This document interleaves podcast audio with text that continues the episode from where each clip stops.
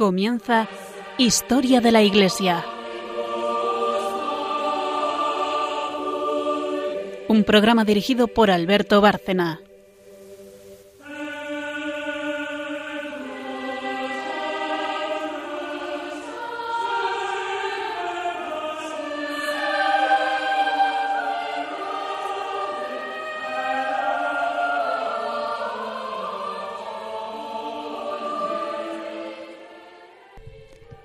Buenas noches, oyentes de Radio María y de este programa Historia de la Iglesia.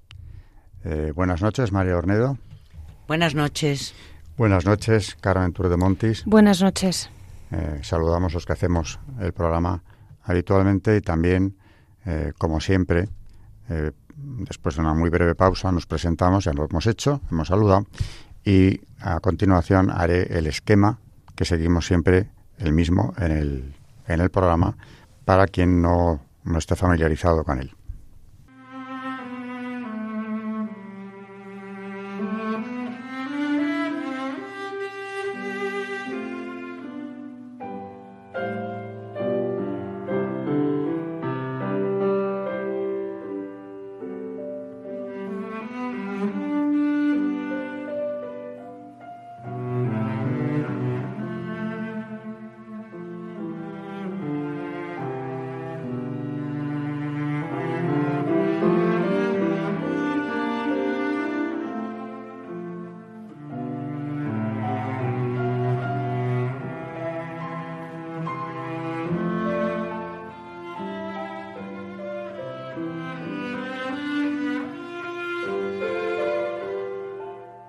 Historia de la Iglesia tiene tres secciones. Eh, dura 55 minutos. Empezamos con, lógicamente, una sección de historia. Es Carmen Montis la que lleva esta sección. Historiadora, por supuesto, y por eso mismo se ocupa de este tema, que es lo más específicamente, lo más propio del, programa. ¿no? Pero claro, eh, en la primera sección, que es la suya, eh, ya veremos de qué nos va a hablar hoy, yo le hago una introducción para que ella nos cuente qué es lo que va eh, a abordar, que por cierto empezamos un tema nuevo. En relación siempre con los reyes católicos, seguimos haciendo programas relacionados con ellos porque en la historia de la Iglesia tienen un peso importante. Eh, después de esta primera sección hay una también muy breve pausa y viene un santo o santos relacionados con el tema que estemos viendo. Los de hoy los, lo están porque son contemporáneos eh, de los reyes católicos. Eh, viven o mueren incluso durante el reinado de, los mismos. Y luego ya, después de otra pausa, viene la tercera sección, Magisterio de la Iglesia, que hace María Ornedo, que para eso precisamente tiene formación teológica y es ella quien elige los temas y textos. Y tiene que tener, entendí desde el principio, tenía que tener este programa eh, esa sección porque esto no es simple historia. La de la Iglesia tiene una dimensión espiritual que sobrepasa con mucho los límites de la historia. Así que, aunque esto no sea coetáneo, lo que ella está tratando eh, de lo que estamos viendo en historia, sí que es un legado, eh, es ese depósito sagrado que se ha seguido transmitiendo desde los santos padres, en los que lleva ya, eh, o de los que habla desde hace ya tiempo, a través de los siglos hasta ahora y, por supuesto, naturalmente, en época de los reyes católicos, toda esta tradición de los, de los padres se va a revitalizar y extender. El depósito sagrado se extiende enormemente a partir de este reinado y por obra de ellos. No solamente por la toma de Granada, eh, el establecimiento del Santo Oficio en España, sí, sino también por otro tema que hoy Carmen va a empezar a desarrollar, que es el descubrimiento y la evangelización de América. Ahí la de España vuelve a ser, con los reyes católicos, historia de la Iglesia, por supuesto. Este es el esquema y ya con esto eh, podemos empezar la primera sección enseguida, en la que, como digo yo, le hago una introducción a Carmen y ella nos habla del tema en cuestión.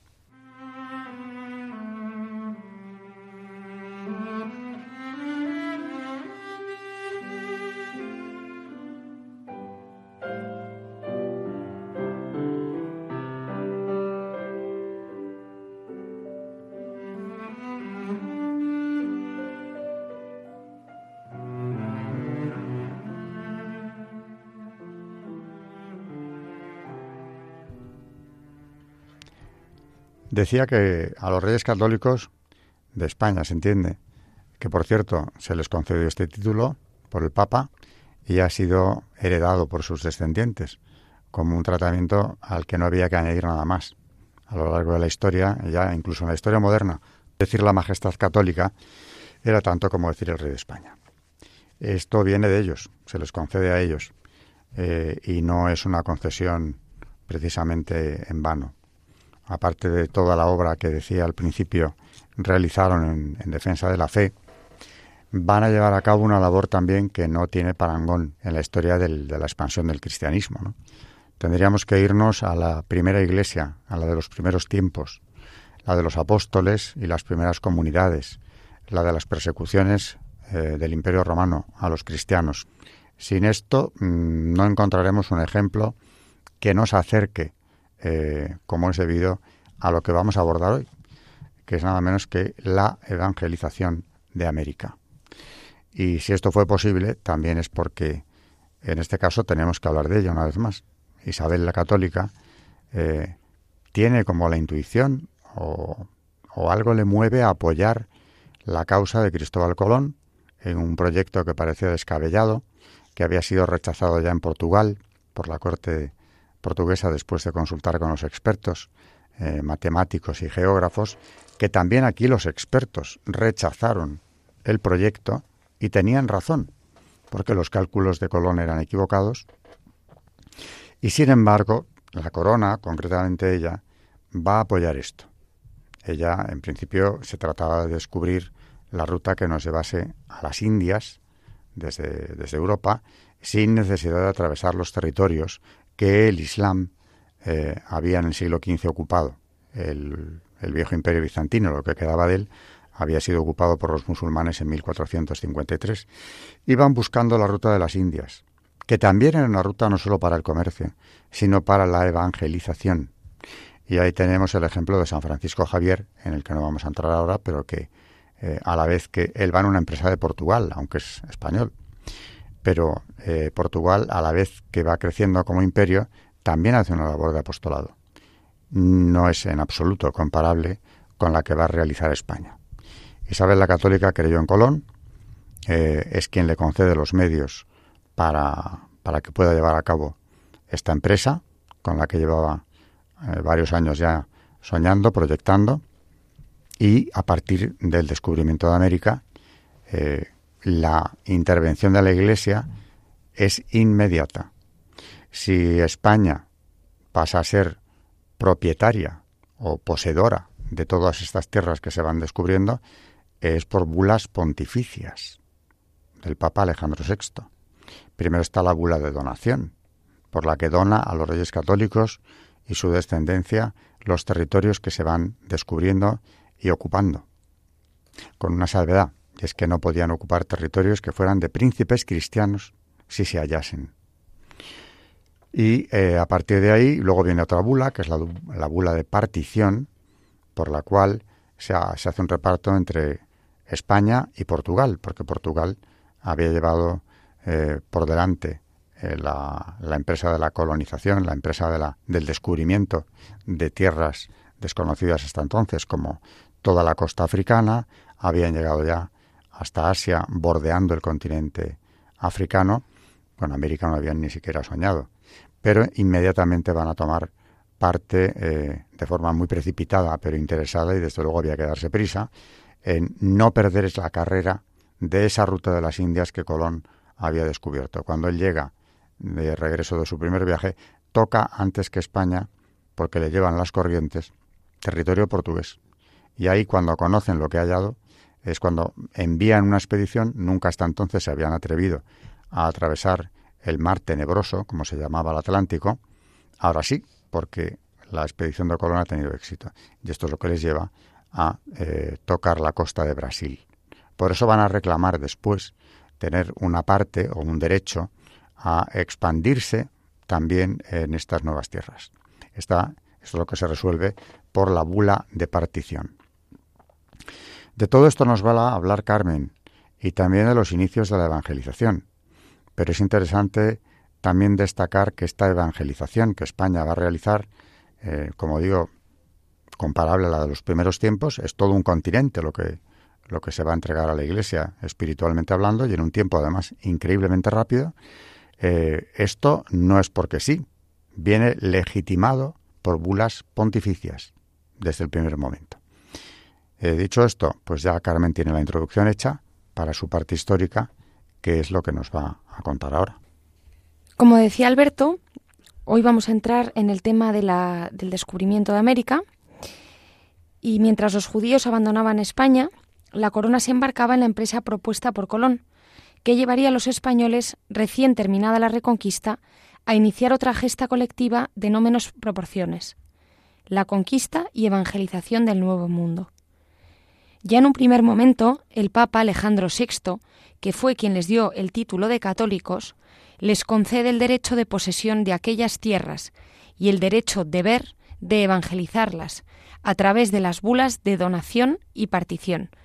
Se consolida poco después por el Tratado de Tordesillas de 1493 el reparto del mundo por explorar entre las dos potencias ibéricas, Portugal y España, herederas ambas de la Hispania isidoriana. Las naciones que más hicieron por la difusión del Evangelio en toda la historia universal. Muerta ya Isabel, Fernando obtiene de la Santa Sede la confirmación del patronato regio, asumiendo el derecho y la pesada carga de organizar el funcionamiento de aquella nueva iglesia misional del continente, que apenas empezaba a conocerse entonces. Julio II, siervo de los siervos de Dios, proclama el 28 de julio de 1508, de buena gana hacemos a los reyes católicos aquellas concesiones por medio de las cuales vaya en aumento la gloria y la honra de ello, el gobierno de la Iglesia, y se atienda oportunamente a la estabilidad y seguridad de los dominios de los reyes. Así, por lo tanto, como hace poco tiempo, nuestros queridísimos hijos en Cristo Fernando, ilustre rey de Aragón y de Sicilia, e Isabel, reina de Castilla y León, de ilustre memoria, avanzando por el océano, después de expulsar de España el prolongado yugo de los moros, llevaron a tierras desconocidas el estandarte salvífico de la cruz, cumpliendo en cuanto les fue posible las palabras in omnem terram exhibit sonus eorem, a toda la tierra alcanza su pregón. Y sometieron en regiones desconocidas, islas y muchos lugares concedemos al mencionado rey Fernando, que es también gobernador general de los reinos de Castilla y León, y a nuestra queridísima hija en Cristo, Juana, reina de los mismos reinos e hija del mismo rey Fernando, que ninguna iglesia, monasterio o lugar piadoso, en los crudos lugares e islas ya adquiridos, como en los que serán adquiridos, puedan ser erigidos o fundados sin el consentimiento de los citados reyes Fernando y Juana, y sus sucesores en los reinos de León y de Castilla. Y como conviene al mismo rey que frente a las iglesias y monasterios citados haya personas fieles, gratas y bien aceptadas, ellos desean con gran empeño que se les conceda el derecho de patronato y de presentar a personas idóneas tanto para las iglesias metropolitanas como para los demás catedrales, erigidas o a erigirse con el tiempo y para cualquier otro beneficio eclesiástico. Esto es lo que aparece en la bula de Julio II, eh, que se llama Universales Ecclesiae Regiminis, que es donde se les concede este derecho.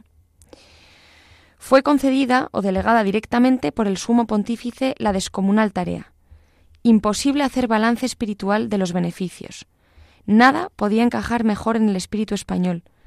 Isabel era la encarnación de ese ideal, Basta para comprenderlo la lectura de su testamento. Dice en, el testamento de la reina. La reina moribunda encomienda a sus sucesores la continuación de su obra, la conservación de la fe católica y la exaltación de la Iglesia, la continuación de la empresa misional de la reconquista en territorio africano, antemural avanzado de las Españas, la conservación de Gibraltar, cuya importancia vislumbraba con profética clarividencia. En las cláusulas en que se refiere al Nuevo Mundo y a la protección de los indígenas, de cuyos derechos se hace valedora, está el germen de la generosa política española en las Indias. Su afán por la justicia la llevó en el codicilio de 23 de noviembre, ya en el umbral de su muerte, a ordenar la codificación de las leyes.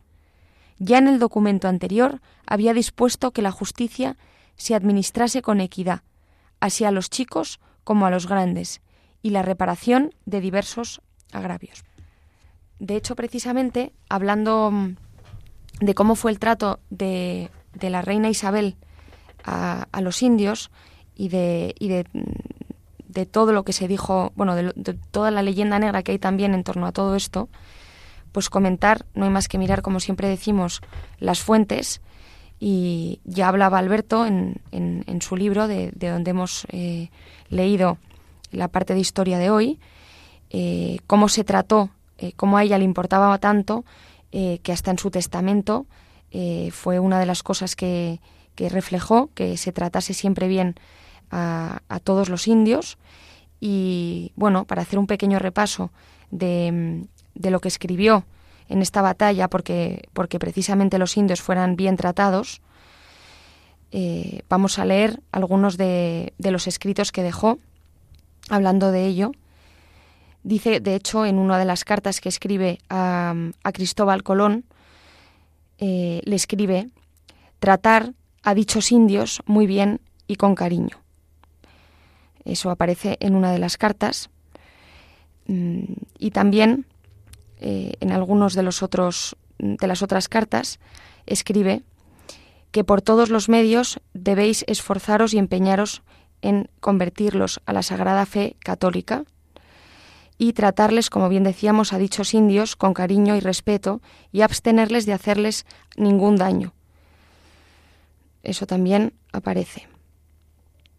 Y bueno, eh, luego pues eh, también comentar, es algo que quería decir que eh, precisamente hablando de este tema, recomiendo mucho a nuestros oyentes un programa que, del que ya hablamos el otro día de, de aquí de Radio María, donde comentan, bueno, donde Pilar Gordillo, que es la que lleva el programa, comenta de, de, forma, eh, pues como decimos, con las fuentes históricas, habla de todo este, todos estos misioneros que fueron para allá, de todos los escritos, de todas las cartas, y, y hace un repaso, la verdad, con estas fuentes que nos ha parecido, pues, de de recomendarles a nuestros oyentes, bueno, como todos los programas de Radio María, pero este precisamente hablando de, del descubrimiento de América y de, sobre todo de la evangelización de América, pues recomendárselo y se llama Apóstoles de América y lo lleva Pilar Gordillo y habla pues con mucho más detalle sobre esta evangelización y con mucho más detalle sobre las fuentes donde aparecen las cartas que se intercambiaban con los reyes, todos los misioneros de allí y donde aparece precisamente cómo fue por, lo menos la, intención en el, en el trato y, todos los escritos hablando de, de, cómo había que tratar a, a, estos indios de allí con todo el respeto. Y, y, bueno, también hay una exposición que me gustaría recomendar a, a nuestros oyentes en Salamanca, eh, precisamente en el monasterio de San Esteban. Quiero recordar, hay una exposición sobre em, pues por ejemplo Francisco de Vitoria aparece bastante en la exposición, donde también pues todos los que vayan a visitarlo podrán comprobar cómo mm, se hizo mucho hincapié en el cuidado, en el, en el trato a, a, los indios de allí. Entre todo esto que nos ha contado Carmen también es hay que subrayar algo que es importantísimo y es la enorme carga, decía ella, que asumen los reyes católicos con la evangelización de todo ese continente, porque para ellos es una prioridad. Eh, por eso hay que decir que el imperio español no es un imperio colonial. España lo que lleva a América es una extensión de sus instituciones, de su organización política y social, y por supuesto la fe. Eh, no busquemos nada parecido en otros imperios. Bueno, algo, algo que puede recordar al español en ese sentido podríamos encontrar. En otros imperios, desde luego no. En América del Norte, que fue colonizada, y esa sí que fue, fueron colonias por eh, Inglaterra, eh, el trato a los indios fue primero de exterminio y finalmente a los supervivientes. Eso ya a los Estados Unidos, independientes, que rematan esa, ese genocidio, a los supervivientes los someten en reservas. O sea, no, no es que no se hayan preocupado de sus derechos ni de su evangelización. Es que lo, que lo único que les ha movido es quitárselos de en medio. Si comparamos el trato recibido con el de los indios del centro y del sur de América, el abismo es notorio y sin embargo la leyenda negra la tenemos los españoles, que es increíble. Pero en cuanto a cargas decía, llama la atención que cuando se les concede, porque ellos lo quieren además, a los reyes católicos, ese patronato regio, que ya se les había concedido para el reino de Granada, que consistía en el nombramiento de obispos, bueno, la presentación, el derecho de presentación, presentar ternas a la Santa Sede para que de ahí eligieran un obispo para ir cubriendo las diócesis. En principio, las de Granada. Y posteriormente, enseguida ya, las del Nuevo Mundo también. Asumen esa carga porque ellos quieren controlar y elegir muy cuidadosamente a los prelados españoles que consideren más aptos para esta tarea que no es nada sencilla. Pero es que además eh, asumen el patronato, sancionado por la Santa Sede también, de todas las parroquias del Nuevo Mundo, lo cual era nada menos que eh, discernir quiénes eran los sacerdotes con mayor espíritu misional para enviarlos a las nuevas parroquias que se iban abriendo en el Nuevo Mundo. O sea que en las Indias prácticamente toda esta iglesia que enseguida eh, se consolida es por obra y gracia de los reyes católicos y bajo su protección directa, tanto los obispados como las mismas parroquias. Luego esa tarea va a ser continuada por sus descendientes, eh, Carlos V, y a partir de ahí eh, todas las majestades católicas herederas del título van a heredar este, este espíritu misional. Pero esto viene de ellos, directamente de los reyes católicos.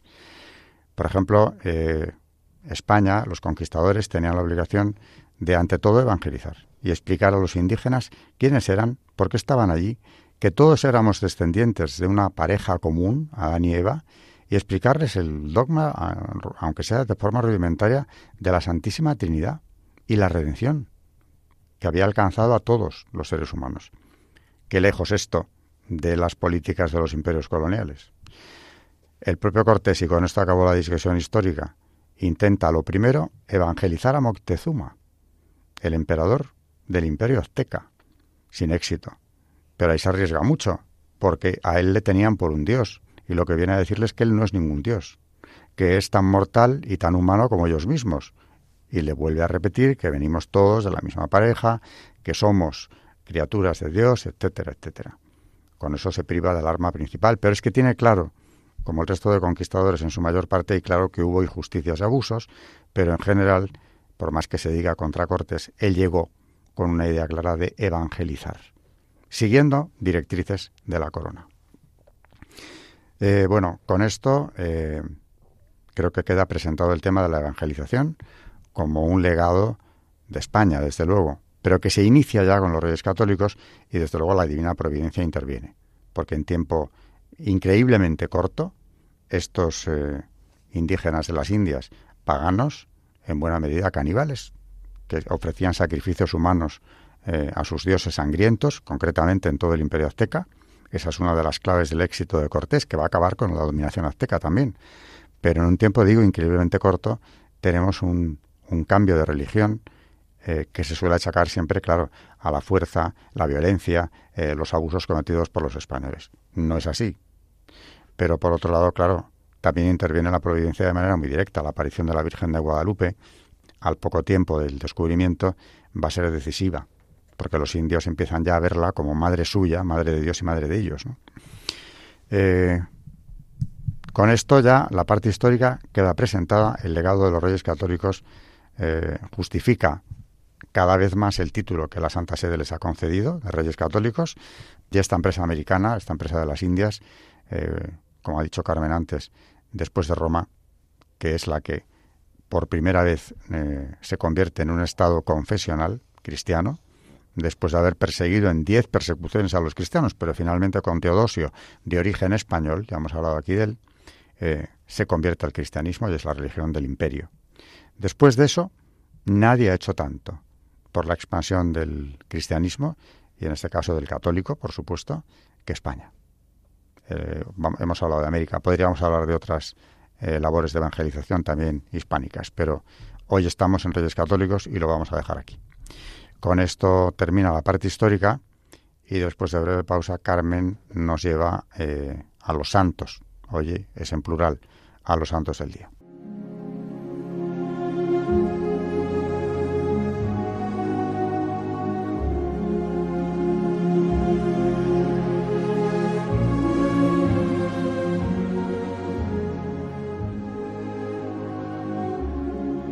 Santos en la historia de la Iglesia.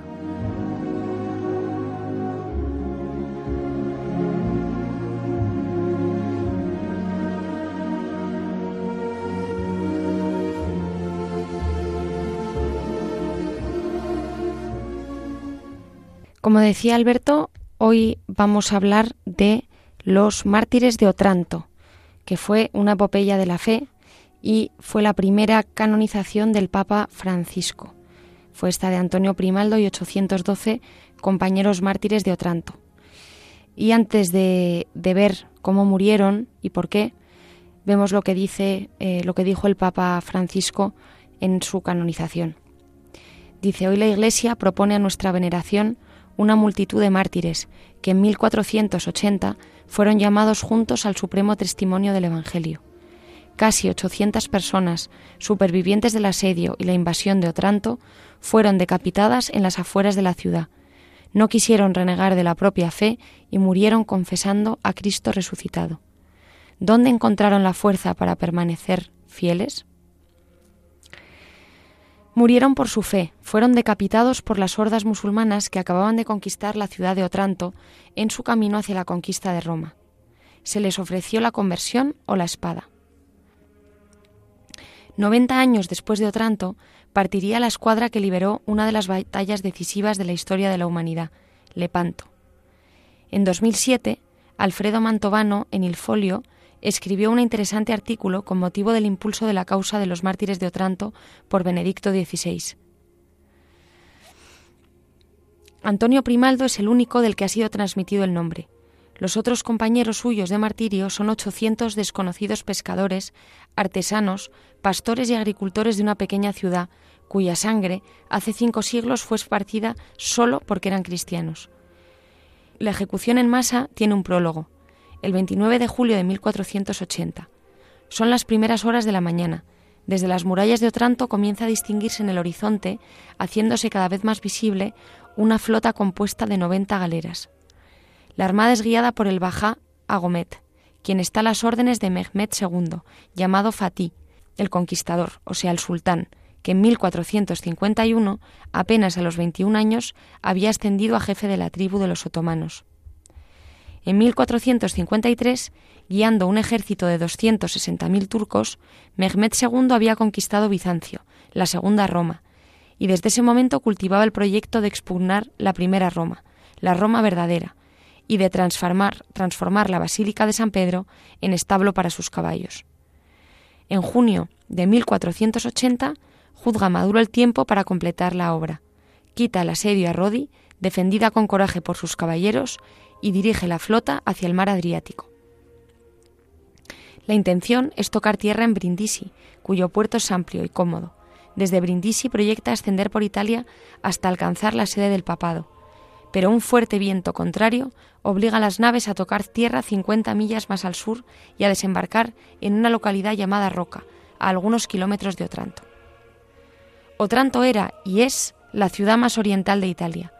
Tiene un pasado rico de historia, las cercanías inmediatas estaban habitadas probablemente ya desde el Paleolítico. Después fue poblada por los mesapios, estirpe que precedía a los griegos. Por lo tanto, entró en la Magna Grecia y después cayó en manos de los romanos, volviéndose pronto municipio. La importancia de su puerto le había hecho asumir el rol de puente entre Oriente y Occidente, consolidado en el plano cultural y político por la presencia de un importante monasterio de monjes basilianos, el de San Nicola en Casole, del que hoy restan un par de columnas en el camino que conduce a Leuca. Cuando desembarcaron los otomanos, la ciudad pudo contar con una guarnición de solo 400 hombres armados, y para esto los capitanes de la guarnición se apresuraron a pedir ayuda al rey de Nápoles, Fernando I de Aragón, don Ferrante para los napolitanos, enviándole una misiva. Circundado por el asedio, el castillo, dentro de cuyas murallas se habían refugiado todos los habitantes del barrio, el Bajá Agomet, a través de un mensajero, propone que se rindan con condiciones ventajosas. Si no resisten, los hombres y las mujeres serán dejados libres y no recibirán ninguna injuria. La respuesta llega de uno de los notables de la ciudad, Ladislao de Marco. Hace saber que si los asediantes quieren Otranto, deberán tomarla con las armas. El asedio que sigue es un martilleo. Las bombardas turcas derriban la ciudad. Centenares de gruesas piedras, muchas son todavía hoy visibles por las calles del centro histórico. Y después de quince días, los otomanos concentran el fuego contra uno de los puntos más débiles de las murallas. Abren una brecha, derriban la puerta y se esparcen en el templo. Alcanzan al arzobispo Estéfano, que estaba con los atuandos pontificales y con el crucifijo en mano a ser intimado de no nombrar más a Cristo, ya que desde aquel momento mandaba Mahoma. El arzobispo responde exhortando a los asaltantes a la conversión, y por esto se le corta la cabeza con una cimitarra. El 13 de agosto, Agomet pide y obtiene la lista de los habitantes capturados, exceptuando a las mujeres y los muchachos menores de 15 años. Así lo cuenta Saverio de Marco en la compendiosa historia de los 800 mártires de Otranto. Dice: en número de cerca 800, fueron presentados al bajá que tenía a su lado a un cura miserable, nativo de Calabria, de nombre Giovanni, apóstata de la fe. Este empleó su satánica elocuencia con el fin de persuadir a los cristianos que, abandonando a Cristo, abrasaran el islamismo, seguros de que la buena gracia de Agomet, quien los habría dejado con vida, con el sostenimiento y todos los bienes de que gozaban. Entre aquellos héroes hubo uno de nombre Antonio Primaldo, sastre de profesión, avanzado de edad, pero lleno de religión y de fervor. Este respondió a nombre de todos. Todos queremos creer en Jesucristo, Hijo de Dios, y estar dispuestos a morir mil veces por él. Y volteándose a los cristianos, Primaldo dijo estas palabras Hermanos míos, hasta hoy hemos combatido en defensa de nuestra patria y para salvar la vida y por nuestros gobernantes terrenos. Ahora es tiempo de que combatamos para salvar las nuestras almas para el Señor el cual, habiendo muerto por nosotros en la cruz, conviene que muramos nosotros por él, permaneciendo seguros y constantes en la fe, y con esta muerte terrena ganaremos la vida eterna y la gloria del martirio. A estas palabras comenzaron a gritar todos a una sola voz, con mucho fervor, que querían mil veces morir con Cristo que cualquier otra muerte, antes que renegar de él. Agomet decreta la condena a muerte de todos los ochocientos prisioneros, y a la mañana siguiente estos son conducidos con sogas al cuello y con las manos atadas a la espalda, a la colina de la Minerva, pocos cientos de metros fuera de la ciudad. Repitieron todos la profesión de fe y la generosa respuesta dada antes. Por ello el tirano ordenó que se procediese a la decapitación, y antes que a los otros fuese cortada la cabeza al viejo Primaldo, que le resultaba muy odioso, porque no dejaba de hacer de apóstol entre los suyos. Más aún, antes de inclinar la cabeza sobre la roca, afirmaba a sus compañeros que veía el cielo abierto y los ángeles animando, que se mantuvieran fuertes en la fe y que mirasen al cielo ya abierto para recibirlos.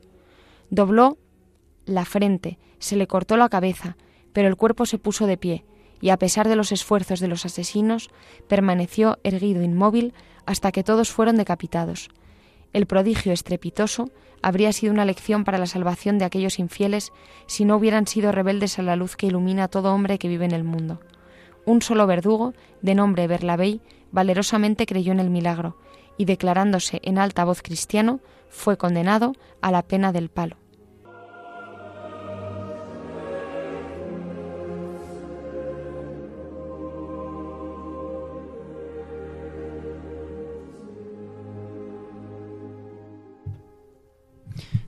Bueno, antes quiero hacer un par de comentarios antes de entrar en la tercera y última sección. Y es que este relato que nos ha hecho Carmen de los mártires de, Otranto, eh, asombroso desde luego, tiene lugar dos años antes, dos justos, de que empiece la guerra de Granada, volviendo a los reyes católicos. Es decir, es un acontecimiento que ocurre en su reinado cuando ellos ya están preparando eh, esa guerra para poner fin a la reconquista. Y lo de Otranto no es ajeno a que aceleren los preparativos porque la expansión de los turcos, del Islam en definitiva, en, sus dominios o muy cerca de ellos, era eh, cada vez más eh, agresiva. Así que Mártires Otranto, Guerra de Granada, solo están separadas por dos años. La Guerra de Granada durará una década, pero dos años antes había ocurrido esto. Y en España otras muchas cosas que hoy no son, no son del caso. Aparte de ese comentario a, a los santos de, que nos ha traído Carmen hoy, eh, también quería decir que ahora, eh, en plena campaña de Navidad, queremos recordar también desde nuestro programa a nuestros oyentes que Radio María vive de su generosidad y que la labor que quiere realizar es exclusivamente evangelizadora, por supuesto. De manera que, bueno, aunque ya en todos los programas se les estará recordando, nosotros nos sumamos a esa, a esa llamada.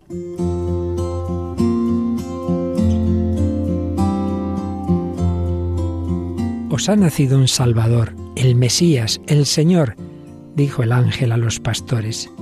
Radio María transmite cada año esta buena noticia.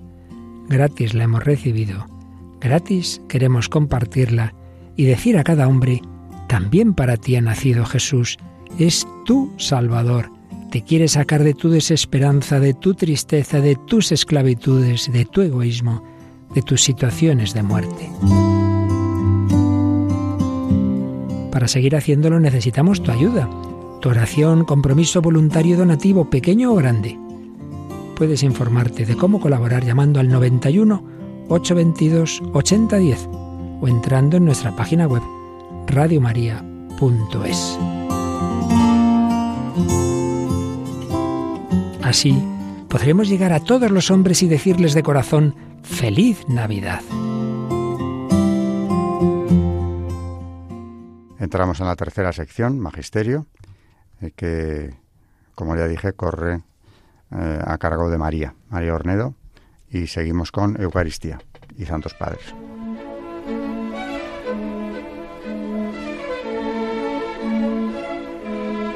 El Magisterio de la Iglesia.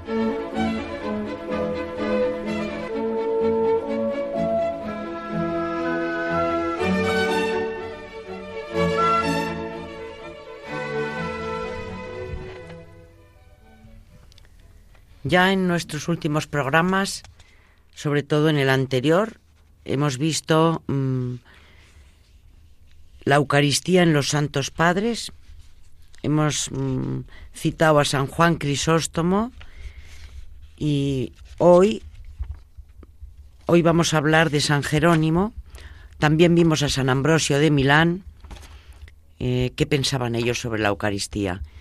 Y hoy mm, empezamos con San Jerónimo, santo del 345 al 419, que sobre el Evangelio de San Marcos dice lo siguiente. Y dijo Jesús que se le diese de comer a la niña resucitada. Te ruego, Señor, que nos tomes la mano, también a nosotros que yacemos, y no resucites del lecho de nuestros pecados y nos hagas andar. Cuando andemos, manda que se nos dé de comer. Mientras yazcamos no podemos comer.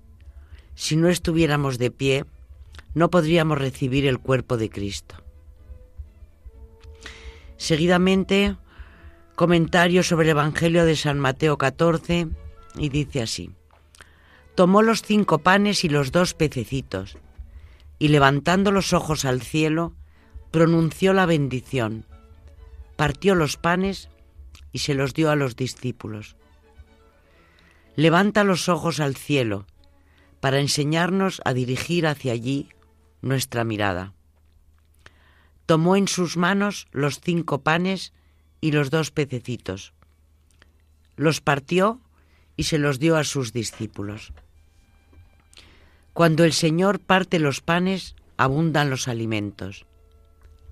En efecto, si hubieran permanecido enteros, si no hubieran sido cortados en trozos, ni divididos en cosecha multiplicada, no hubieran podido alimentar a las gentes, los niños, las mujeres, a una multitud tan grande. Por eso la ley, con los profetas, es fraccionada en trozos y son anunciados los misterios que contiene a fin de que lo íntegro y en su primer estado no alimentaba. Dividido en partes, alimente a la multitud de los pueblos. Luego, otro comentario sobre el Evangelio de San Mateo, en el que dice San Jerónimo.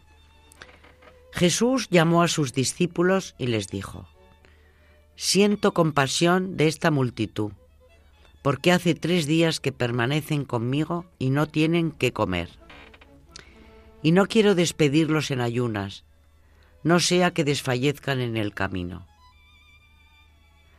Quiere alimentar a los que sanó. Primero quita las debilidades, luego les ofrece alimentos a los que están sanos. Siento compasión, dice, de esta multitud porque hace tres días que permanecen conmigo. Tiene compasión de la multitud, porque ese número de tres días era símbolo de su fe en el Padre, en el Hijo y en el Espíritu Santo. Y no tienen que comer. La multitud siempre tiene hambre y necesita alimentos si no es saciada por el Señor. No quiero despedirlos en ayunas, no sea que desfallezcan en el camino. Tenían hambre después de esas grandes enfermedades y por la paciencia esperaban los alimentos futuros. Jesús no quiere despedirlos en, ayunas, no sea que, desfallezcan en el camino. Por tanto, corre peligro el que se apresura a llegar a la mansión deseada desprovisto del pan celestial. Por eso el ángel dice a Elías, levántate y come, porque el camino es muy largo para ti. Esto es el comentario que hace dentro de sus comentarios sobre el Evangelio de, de San Mateo. Más aún, esto dentro de un comentario al Eclesiastés, el número 3.12, dice, Más aún, como la carne del Señor es verdadera comida y su sangre verdadera bebida, anagógicamente lo único bueno en la vida presente es esto, a saber, el comer su carne y beber su sangre, no sólo en el misterio, Eucaristía, sino también en la lectura de las Escrituras. Esto, como hemos dicho, es comentario al Eclesiastés. Como comentario a Oseas, libro 3, capítulo 11, 4, dice, Y pensaron que mi yugo ligero era pesado, y bajé a ellos, dejando los reinos de los cielos, para comer con ellos, habiendo tomado la forma de hombre, o les di la comida de mi cuerpo, yo mismo alimento y convidado. Luego sobre el Salmo 66, 6, dice así, La tierra ha dado su fruto. La tierra, Santa María, de nuestra tierra, de nuestra semilla, de este barro, de este limo, de Adán. Tierra eres y a la tierra irás. Esta tierra ha dado su fruto. Lo que perdió en el paraíso lo encontró en el Hijo. La tierra ha dado su fruto. Primero dio la flor. Dice el cantar de los cantares, yo, flor del campo y lirio de los valles. Pues esta flor se ha hecho fruto para que nosotros lo comiésemos, para que comiésemos sus carnes. ¿Quieres saber qué es este fruto? Virgen de la Virgen, Señor de la esclava, Dios del hombre, Hijo de la Madre, fruto de la tierra. Ve lo que dice el fruto mismo. Si el grano de trigo no cayere en la tierra y muriere, no puede llevar muchos frutos. La tierra ha dado su fruto, dio el grano de trigo el cual grano cayó en la tierra y murió, y por eso siendo uno resucitó a muchos, porque cayó el grano de trigo en la tierra y resucitó una mies abundante. La tierra ha dado su fruto, por eso, oh Dios, alábenle los pueblos, alábenle los pueblos todos, la tierra ha dado su fruto.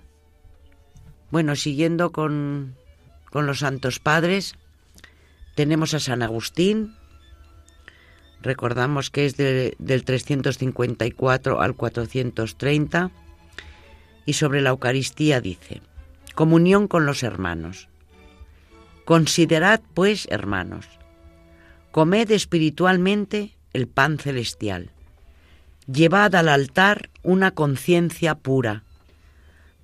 Los pecados, aunque se cometan todos los días, pero que no sean mortales.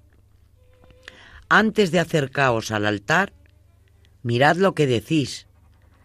Perdónanos nuestras deudas, así como nosotros perdonamos a nuestros deudores. Perdona y se te perdonará. Acércate confiado. Pan es, no veneno. Pero mira bien si perdonas, porque si no perdonas, mientes. Y miente aquel a quien no engañas. A Dios puedes mentir, mas no puedes engañarle. Después de esto se dice, la paz sea con vosotros, y los cristianos se dan el santo ósculo que es el signo de paz. Procurad que lo que dicen los labios exista en vuestros corazones. Cuerpo de Cristo. Los fieles conocen el cuerpo de Cristo, si no se olvidan que son cuerpo de Cristo.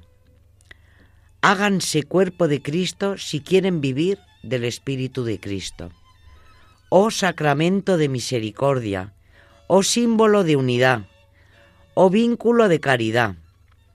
Quien quiera vivir, aquí tiene dónde vivir, tiene de dónde vivir.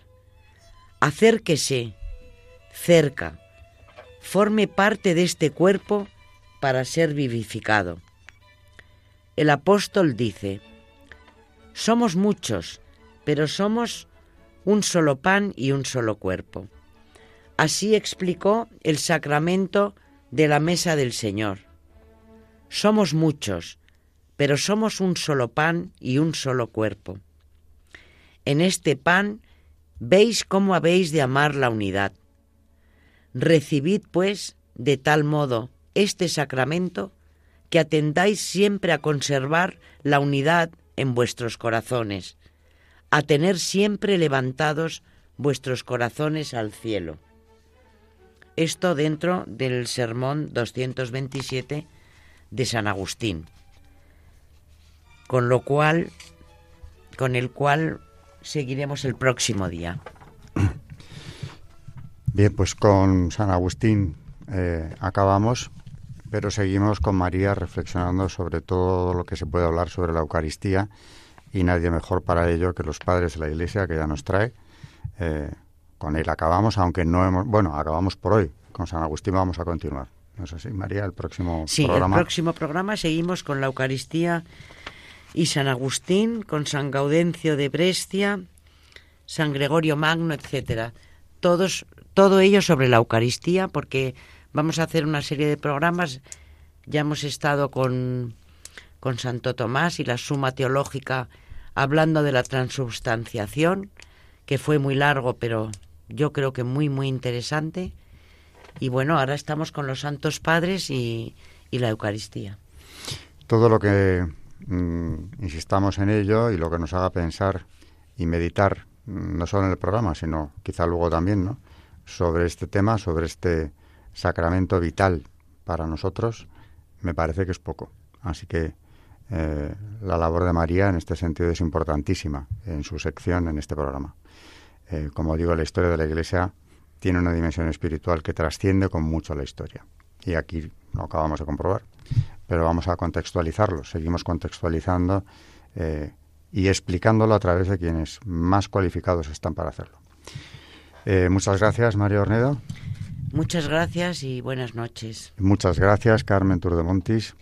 Gracias y buenas noches y recordamos a nuestros oyentes el, nuestro correo electrónico historia de la iglesia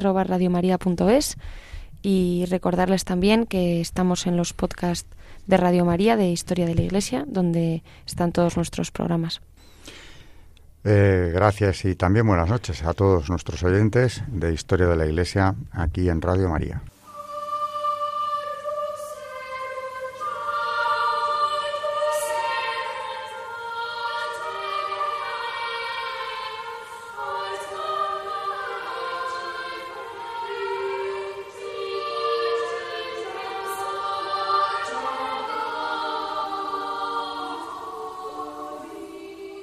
Han escuchado Historia de la Iglesia, un espacio dirigido por Alberto Bárcena.